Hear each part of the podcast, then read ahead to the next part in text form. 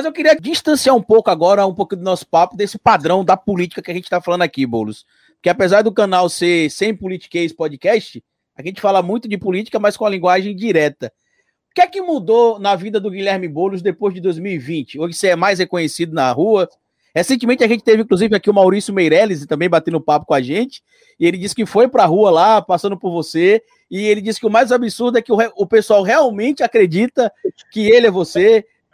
O que é que mudou aí de, da eleição de 2020 para cá, que, em relação à figura do, pública do Guilherme Boulos? Você sabe, Carlito, esse dia com o Maurício Meirelles foi muito divertido. Ele procurou a gente na campanha e falou: vamos fazer uma brincadeira. A gente falou: topou. Eu, eu fiz durante a campanha uma, um evento que a gente chamava Se Vira nos 50. Como não estava não tendo debate, primeiro turno, a Globo não fez debate, a maior parte das emissoras cancelaram o debate, que é uma coisa profundamente antidemocrática. Usaram o pretexto da pandemia para não fazer debate, que é um escândalo. Né? Estão, fazendo programa de auditório, novela, com muito mais gente concentrada no lugar do que um debate, e, mas alegavam isso. A gente foi para a rua, e era o seguinte: eu ficava com o microfone aberto, um microfone, e tinha um outro microfone aberto para quem passasse na rua fazer qualquer pergunta. A regra era, a pessoa tinha 50 segundos para perguntar e eu tinha 50 segundos para responder. Era o se vira no 50. E aí a gente pegou uma atividade dessa, eu demorei para chegar, o Maurício Meirelles chegou antes e começou aqui, eu sou bolo, se vira no 50 e fazendo brincadeira. O pessoal, o pessoal fazia as perguntas para ele e ele respondia com palhaçada, né? E o, aí eu fui chegando, aí eu cheguei lá, comecei a assistir.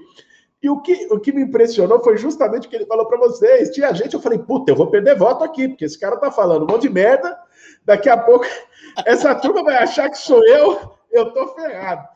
Aí eu entrei lá, a gente fez a brincadeira, ele gravou um vídeo pro canal dele com, com isso, foi, foi bem divertido.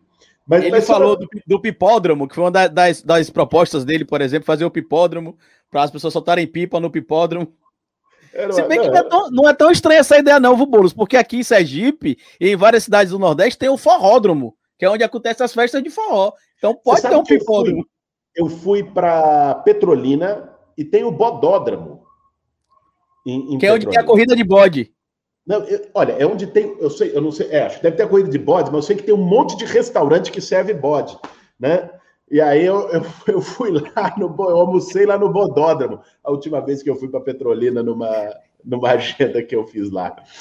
Mas você perguntou, Carlito, sobre o que, que, mudou e tal na campanha. Bicho, é, sabe que a campanha de São Paulo, pela, ela, ela é uma campanha nacional, ela tem uma visibilidade nacional. Ainda mais que a nossa campanha foi muito forte nas redes sociais. Então teve um impacto muito legal, não é, só de ser reconhecido é, na rua. Aliás, hoje meu carro é mais reconhecido que eu depois dessa campanha. Mas eu, o, o, o, que, o, que, o que pegou foi um negócio assim. Isso me deixou muito, muito contente com o processo, mesmo o resultado eleitoral, a gente não tendo conseguido ganhar a eleição. Mas o que me deixou muito contente é que eu vi olho brilhando, meu irmão. Eu vi que a, a campanha que a gente fez despertou esperança nas pessoas principalmente na juventude, muito jovem que não estava nem aí com política e acordou para a política a partir dessa campanha. Gente de mais idade que já tinha desistido da política, estava descrente e renasceu o interesse com a política pela campanha, que foi uma coisa muito verdadeira. Sabe, o que marcou essa campanha foi uma coisa muito, muito olho no olho, muito, muito é, engajamento, muita interação, muita, um processo coletivo, com gente construindo junto, que não abriu mão de princípio, mas que ao mesmo tempo foi amplo, né, para dialogar, com a, tentar quebrar preconceito, dialogar com a sociedade inteira. Eu acho que ali, ali despertou uma coisa que, que é além de uma eleição. Acabou a eleição, mas esse caldo, esse clima, essa luz no fim do túnel que foi apontada ali, ela continuou. A gente plantou uma semente bonita nessa eleição. Eu acho que esse é o principal legado, a principal é, diferença entre o antes e o depois.